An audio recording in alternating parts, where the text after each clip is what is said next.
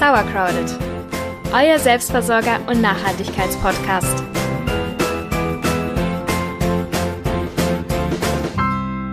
Herzlich willkommen bei Sauercrowded, eurem Selbstversorger und Nachhaltigkeitspodcast. Ich bin Jule. Und ich bin Celia und heute haben wir etwas ganz Besonderes für euch. Ein Haustier für alle, die kein Haustier haben wollen. Nämlich den Sauerteig. Brot ist billig wie nie. Ihr kennt das vielleicht, wenn ihr so an der Backabteilung im Discounter vorbeischlendert. Da sieht man durchaus schon mal ein Mischbrot für so einen Euro liegen. Ja, wie funktioniert das eigentlich, dass ein Discounter ein Mischbrot für ein Euro anbieten kann, während das beim Bäcker gut drei Euro kostet? Ganz klar, die Zeit. Zeit ist Geld und in Discountern oder in Discounterbäckereien wird Zeit gespart. Und nicht nur das, anstelle von äh, so richtig gelernten Bäckerhandgriffen ersetzt die Industrie das Ganze einfach durch Enzyme und die sind wiederum manchmal durch Gentechnik modifiziert. Also es klingt irgendwie alles nicht nach duftend, leckerem, knackigem Bäckerbrot mit leckerer Kruste oder so. Ein gutes Brot braucht vor allem Zeit, Pflege, Liebe und dann schmeckt es auch ganz besonders gut und so ist es auch beim Sauerteigbrot. Wenn wir dann in der Geschichte ein bisschen zurückspulen und mal gucken, auf dem Faden des Brotes wandeln, wo hat denn alles seinen Ursprung gehabt? Wie so vieles an Hochkultur hat auch das Brot seinen Ursprung in Ägypten. es äh, hat sich nämlich so zugetragen, wahrscheinlich jedenfalls. Ein ägyptischer Mensch hat ähm, eine Schale Getreidebrei wohl für einige Stunden in der Sonne vergessen. Ja, und da Lebensmittelverschwendung so gar kein ägyptisches Ding war, wurde der leicht säuerlich riechende Teig dann trotzdem verbacken. Und oh Wunder, oh Wunder, das, was da so brutzelte auf dem heißen Stein, ging wunderschön auf, schmeckte gut und hielt sich auch noch länger. Ja, und dann äh, mit all diesen Vorteilen hat sich natürlich der Sauerteig, der entstanden war um, in der Sonne, ähm, auch durchgesetzt. Ab da wurde dann mit Sauerteig gebacken. Ja, wie auch beim Sauerkraut findet hier eine Milchsäuregärung statt. Also wilde Hefen aus der Luft siedeln sich dann so im Teig an und vermehren sich dort. Klingt nicht so cool, aber schmeckt natürlich trotzdem lecker. Dabei entstehen dann Gase, die das Brot nachher auch so schön aufgehen lassen. Und das Beste ist, dass man Sauerteig nur einmal ansetzen muss und ihn danach ewig weiterverarbeiten kann. Du hast mir da letztens eine coole Geschichte erzählt, ne? Wie alt war der Sauerteigansatz? 90 Jahre. Ja, irgendeine Frau, ich weiß gar nicht, was in Großbritannien oder so, ich habe das bei der Recherche gelesen, die backt äh, mit 90 Jahre altem Sauerteigansatz. Also der Sauerteig ist natürlich nicht 90 Jahre, sie füttert ihn immer wieder, aber den hat sie halt schon von ihrer Oma. Das ist krass. Also einmal angesetzt, dann kann man ihn über Generationen weitergeben, wenn man alles richtig macht. Ja, und wie man alles richtig macht, oder naja, wie man zumindest versuchen kann, einen richtig guten Sauerteig anzusetzen und dann später auch zu einem leckeren Brot zu verarbeiten, das wollen wir euch heute erzählen. Und wir haben uns überlegt, wir fangen erstmal an mit dem Ansatz. Den muss man natürlich haben, um danach ein Brot zu backen. Und weiter geht's dann, wie man daraus ein schönes Brot backen kann und wie man vor allen Dingen den Ansatz dann auch wieder reaktivieren kann, um den halt immer wieder weiter zu verwenden und vielleicht dann später sogar an die nächste Generation weiterzugeben. Das ist ein bisschen Zukunftsmusik. Aber wie gesagt, wir möchten jetzt erstmal beginnen mit dem Sauerteigansatz. Also nehmt euch einen Stift und Papier oder begebt euch in die Küche oder hört einfach aufmerksam zu. Keine Panik, wir haben alles auch nochmal schön aufgelistet auf unserer Homepage www.sauercrowded.de. Da könnt ihr nochmal nachlesen. Wer sich einfach mal inspirieren lassen möchte, der kann sich jetzt gerne mal hinsetzen, Tasse Tee trinken und zuhören. So, Sauerteigansatz. Was braucht man denn dafür? Es ist unheimlich kompliziert, aber ich will euch nicht jetzt schon verschrecken. Also erstmal braucht ihr Mehl und Wasser. Ich wiederhole es nochmal zur Sicherheit. Mehl und Wasser. Meine Güte, das ist ja schwer zu bekommen. Unglaublich schwer. Weil, was für ein Mehl soll man denn da nehmen? dun, dun, dun, dun. Also ich ähm, habe da schon mal was vorbereitet. Nein, ich nehme ähm, Roggen, also ich habe jetzt einen Roggensauerteig angesetzt, zuletzt mit Roggenmehl Typ 1150. Man kann aber genauso gut ähm, Roggenmehl Typ 815, 997, 1370 oder 1700 nehmen. Okay, okay, wir wollen dir nicht so lange oh. zuhören, aber was ist denn der Unterschied erstens zwischen den ganzen Mehltypen und muss es Roggenmehl sein? Nein, ihr könnt auch Dinkelmehl nehmen, Typ 630, Typ 812, Typ 1050 oder auch Weizenmehl. Nein, es gibt verschiedene Sauerteige. Also ihr könnt einen, einen blanken Roggensauerteig machen. Das ist so der klassische Sauerteig für ein Mischbrot. Man kann aber genauso gut einen Dinkel-Sauerteig machen oder auch Weizen. Ich glaube, ein Ciabatta ist zum Beispiel so ein Weizen-Sauerteigbrot. Bin ich mir jetzt aber nicht ganz sicher. Also man kann verschiedene Mehle nehmen. Und was hat das mit den Bezeichnungen zu tun? Also Typ äh, 1550 und so weiter. Du hast jetzt hier schon schön vorgelesen. Was hat das denn auch zu bedeuten? Ähm, ja, ich habe das mal recherchiert. Ich war mir nämlich auch nicht klar. Du bist so ein Recherch eine Rechercheurin hier. Tschüss. So, also was hat das zu Was hat das bedeuten? zu bedeuten? Ähm, die Zahl gibt an, ähm, wie viele Mineralstoffe sich auf 100 Milligramm des Mehls befinden oder wie viele Min Mineralstoffe enthalten sind. Hä? Das bedeutet zum Beispiel, wenn da steht Weizenmehl Typ 550, dann bedeutet das, dass pro 100 Gramm Weizenmehl 550 Milligramm Mineralstoffe enthalten sind. Was habe hab ich mit den Mineralstoffen zu tun? Also warum sollte mich das interessieren? Ähm, das Einzige, was einen dazu interessieren hat und auch das Einzige, was ich mir wirklich merken werde, ist, dass ähm, je höher die Zahl ist, desto schwieriger ist das Mehl zu verbacken. Deswegen, wenn du jetzt zum Beispiel Roggenmehl 1150 hast, dann ist das ja eine ziemlich hohe Zahl. Und würdest du Roggenmehl einfach so verbacken wollen, dann würde es nicht aufgehen. Das wird steinhart, du erinnerst dich vielleicht.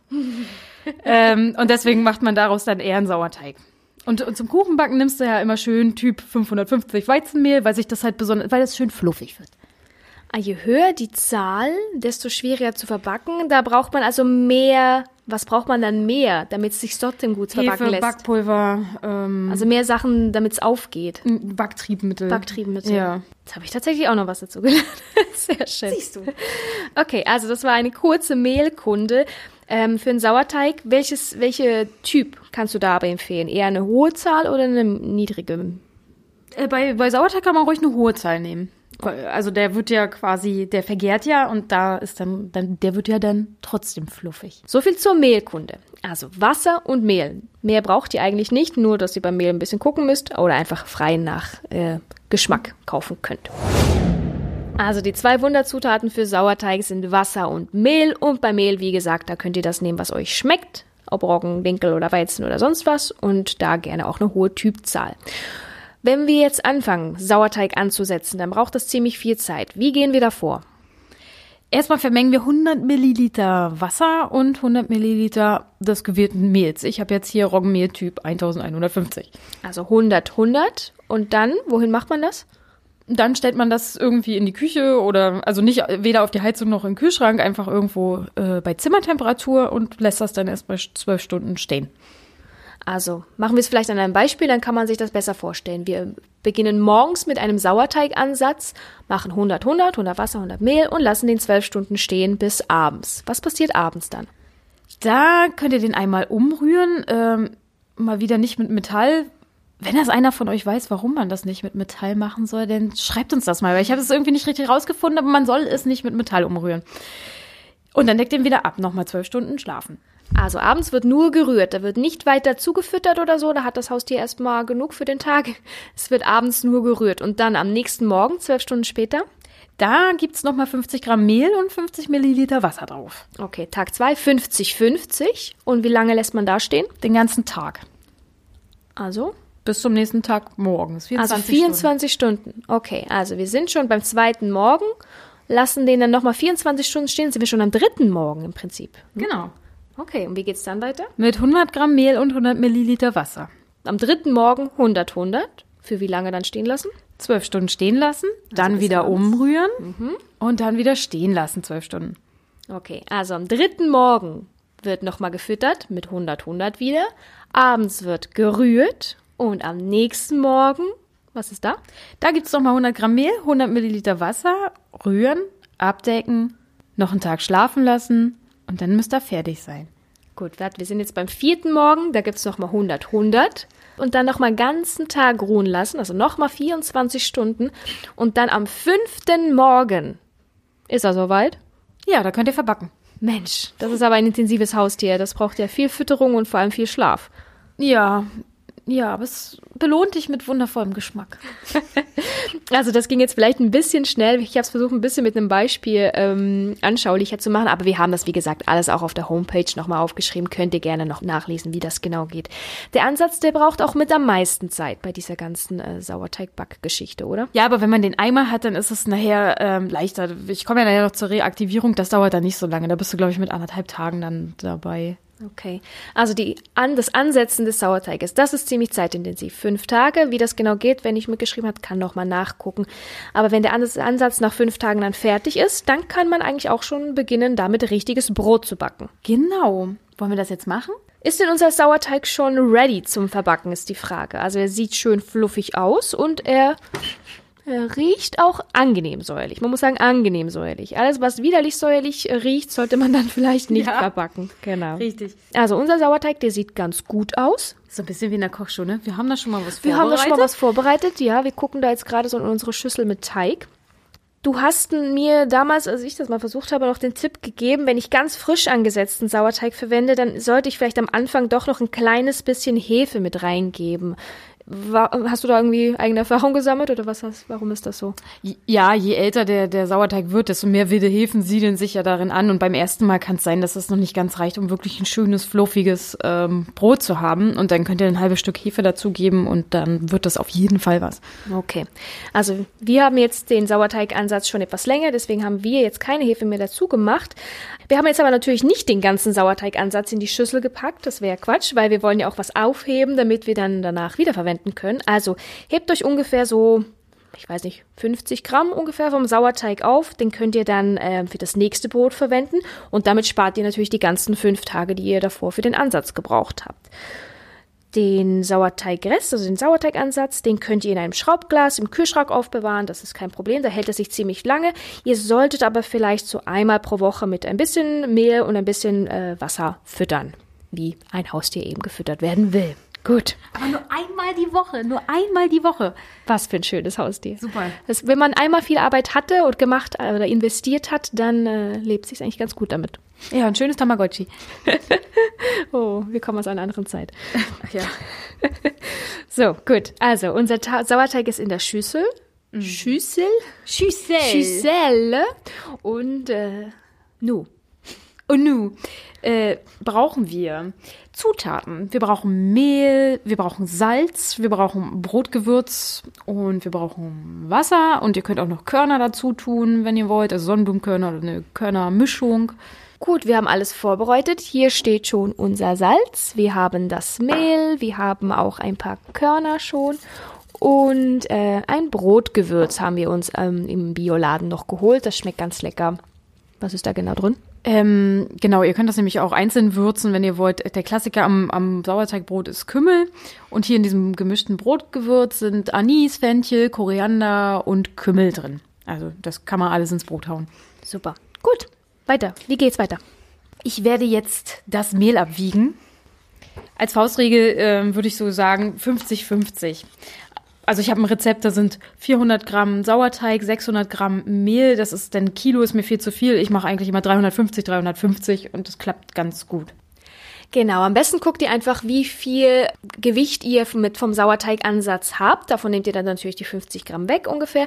Und dann, was bleibt übrig? Und davon, sagen wir, bei uns sind es jetzt, wie gesagt, 350, meistens jedenfalls. Und bei 350 Gramm Sauerteigansatz nehmen wir auch 350 Gramm Mehl. 50-50 haben wir wirklich raus, äh, herausgefunden, ist ein gutes Verhältnis. Alles andere ist entweder zu platt, zu hart, zu trocken. Also für uns hat das ganz gut gepasst. Dann, Jule, mach mal 50-50. Mach mal das Mehl zum Sauerteig dazu. Kidoki.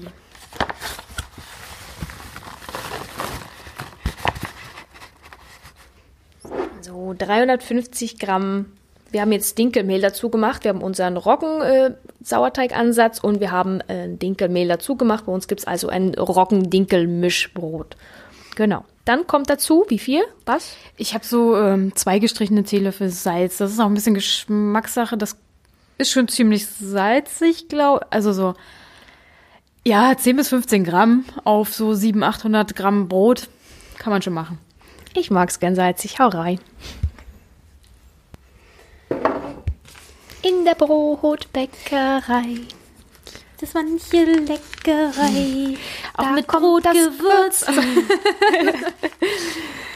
Anis, Kümmel, Koriander kommt auch mit dazu. will aber gar nicht raus hier. Oh, oh. Naja, du magst es ja.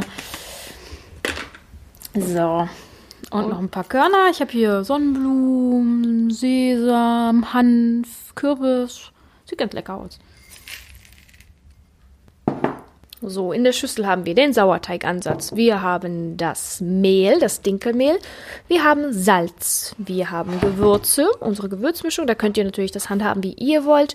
Und ein paar Körner für den Crunchy Crunch. Und einfach, weil es auch dann sehr lecker schmeckt. Dann geht's ans Kneten, oder? Das Wasser kommt noch dazu. Wie viel hast du da? Ich knete, Margaret.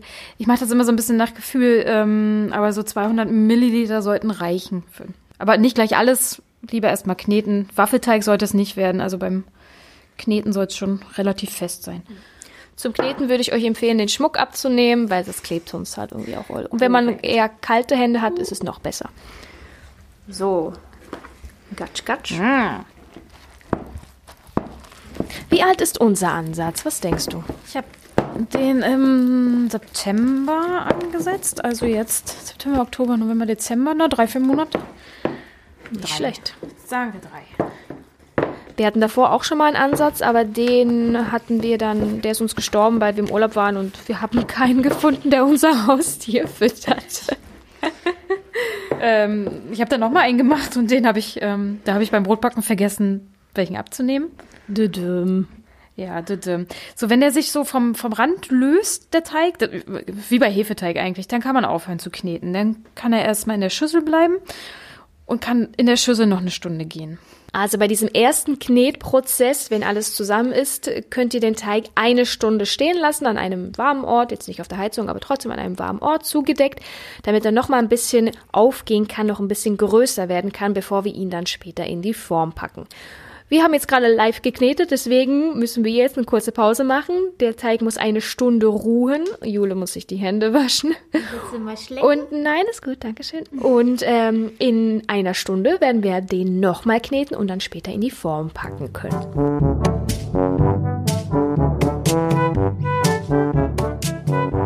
Ein Stündchen später und der Teig ist ordentlich groß geworden. Aber wir wollen ihn noch ein bisschen größer haben, deswegen wird er jetzt nochmal so richtig durchgeknetet.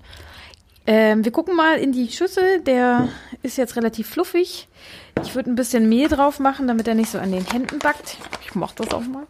Und dann nehmen wir den hier raus aus der Schüssel. Jetzt wird nämlich ordentlich draußen geknetet auf einer Arbeitsfläche. Am besten natürlich mit sauberen Fingern und auf einer sauberen Arbeitsfläche, aber das wisst ihr ja. So, bemehlt auch die Arbeitsfläche. Sonst klebt da nämlich gleich alles fest. So, und jetzt muss man mal richtig, richtig Luft reinkneten. Ja, man muss halt immer gucken, dass das schön Mehl auf der Arbeitsfläche bleibt, sonst klebt nämlich das Brot nachher an der Arbeitsfläche. Und das kann man jetzt auch ruhig so fünf Minuten lang machen, damit da ordentlich Luft reinkommt. Ich weiß nicht, ähm, immer wieder umschlagen den Teig, damit er wirklich, damit die Luft einschließt. Das darf auch anstrengend sein. Während ich dir so zugucke, wie du da schön knetest und die Luft reingeht, soll ich erklären, wie wir den Teig reaktivieren können. Ja, das kannst du ja schon mal machen. Sehr schön, weil wir arbeiten ja mit äh, schon bestehendem Sauerteigansatz. Wir haben den nicht neu angesetzt, sondern wir haben unseren alten reaktiviert. Das bedeutet, jedes Mal, wenn wir Brot backen, behalten wir vom Ansatz ein kleines Stückchen auf und damit backen wir dann weiter. Und diese Reaktivierung, die erfolgt eigentlich in drei Phasen und dauert, was würdest du sagen, einen Tag, ne? So anderthalb, ja. Tag, anderthalb, genau. Also in der ersten Phase könnt ihr den Sauerteig vom letzten Mal, den ihr noch habt, in eine etwas größere Schüssel geben oder so. Wahrscheinlich habt ihr den ja in einem kleinen Schraubglas im Kühlschrank oder ähnliches. Ähm, in einer großen Schüssel, dann vermengen mit 100 und 100. Also 100 Gramm Mehl und 100 Gramm Wasser. Dann seid ihr ungefähr bei 150 Gramm. Das Ganze deckt ihr dann ab und stellt es für sechs Stunden an einen warmen Ort. Ihr könnt es zum Beispiel machen, wenn ihr morgens zur Arbeit fahrt. Bevor ihr losfahrt, könnt ihr den Teig füttern. Und wenn ihr abends wieder zurückkommt oder nachmittags zurückkommt, dann könnt ihr die zweite Reaktivierungsphase machen. Ja, dann ähm, geht's genauso weiter. Wieder 100 Gramm Mehl, 100 Milliliter Wasser, wieder abdecken, wieder sechs Stunden. Ähm, jetzt haben wir schon 300 Gramm, glaube ich, ne? Jetzt sind wir bei 250 Gramm, genau. Und je nachdem, wie, was, wie groß euer Brot sein soll, also wenn ihr nur ein 500 Gramm Brot backen wollt, dann habt, hättet ihr jetzt ja schon die Hälfte. Dann könntet ihr danach anfangen mit dem richtigen Brot backen. Oder wir machen meistens drei Reaktivierungsphasen, weil wir mit ungefähr 350 äh, Gramm Mehl starten oder Sauerteig starten. Äh, deswegen machen wir das noch ein drittes Mal. Also nach weiteren sechs Stunden würden wir dann nochmal 100 und 100 dazugeben und lassen das Ganze nochmal zwölf Stunden ruhen. Ja, anderthalb Tage kommt ungefähr hin. Und äh, am Ende haben wir dann 350 Gramm Sauerteig, wovon wir dann 350 Gramm Mehl zum Verbacken noch mit dazu nehmen. Wenn ihr denkt, ihr backt sowieso alle drei Tage Brot, dann braucht ihr den Sauerteig auch gar nicht in den Kühlschrank geben, dann füttert ihr den einfach jeden Tag. Dann könnt, also wichtig ist, dass der überhaupt gefüttert wird, da reichen dann auch 50 Gramm, aber ihr könnt ihn dann durchgängig äh, füttern. Der Kühlschrank ist eigentlich nur, um ihn schlafen zu legen, sozusagen. Also wenn ihr regelmäßig backt, braucht ihr ihn eigentlich gar nicht in den Kühlschrank tun. Genau. Und jetzt, Jule quatscht hier schon wieder schön fröhlich ins Mikro. Das bedeutet, sie hat den Teig fertig geknetet und sie hat ihn in eine sehr praktische Backform, wie wir, die wir haben, eine Brotbackform gepackt und der sieht richtig gut aus. Ja, der wird jetzt noch größer. Der wird jetzt noch größer. Wie lange lassen wir denn jetzt so in der Backform erstmal rumliegen? So drei Stunden ungefähr. So lange aufs Brot warten. Ja, das, das ist ein bisschen lästig. So das Brot verbacken dauert so insgesamt schon vier Stunden. Man kann das auch über Nacht machen. Man muss dann allerdings aufpassen, dass man die Backform nicht zu voll macht. Bei uns ist er schon ein, zweimal drüber gelaufen dann. Ja, lieber doch nur drei Stunden als acht Stunden. Aber man kann das auch über Nacht machen. Wenn ihr den Teig über Nacht gehen lassen wollt, dann kann man natürlich morgens auch gleich frisches Brot zum Frühstück essen, wer die Zeit dafür hat. Das ist natürlich auch ganz schön und lecker. Und man kann mit dem Duft auch die Nachbarn etwas neidisch machen. Einen lieben Gruß an der Stelle. So, also der Teig muss jetzt drei Stunden ruhen und wir hören uns später nochmal. Drei Stunden sind um und der Teig ist richtig schön aufgegangen. Er sieht so, so lecker aus. Und jetzt wird's heiß. Ja, wir backen. Yippie. Ähm, dazu stellt ihr den Backofen am besten erstmal auf 200 Grad ordentlich vorheizen. Wichtig ist, eine Schale Wasser mit in den ähm, Ofen stellen. Der Wasserdampf macht das Brot dann schön knusprig. Ähm, was müsst ihr noch machen? Ihr könnt das Brot oben schön einschneiden, damit das halt an der Stelle aufplatzt, wo ihr das möchtet. Ansonsten, wenn ihr es nicht einschneidet, kann es halt passieren, dass es an der Seite aufplatzt oder naja, halt irgendwo, wo sich der Teig halt Platz verschafft. Wir lassen den Teig Teig sein und lassen ihn da platzen, wo er platzen will. Ja, ich finde das auch charmant rustikal, wenn das so an der Seite aufgeplatzt ist. Also ganz wie ihr wollt. Wenn ihr ein schönes, vorzeigbares Brot haben möchtet, dann schneidet am besten in der Mitte was auf. Ansonsten lasst es gehen, wie es ist. Ja, ich mache die äh, Kruste, also ich mache oben auch immer noch mal ein bisschen nass, weil ich mir einbilde, dass es dann knuspriger wird. Ich weiß nicht, ob es stimmt, aber ich mach's. Ich denke schon. Ja, ähm, dann backt ihr das, also könnt es ungefähr eine Stunde backen. Ihr könnt allerdings so nach 10, 20 Minuten die Temperatur runterregeln auf 150 Grad. Gut, dann packen wir das liebe Stückchen mal in den Ofen, würde ich sagen.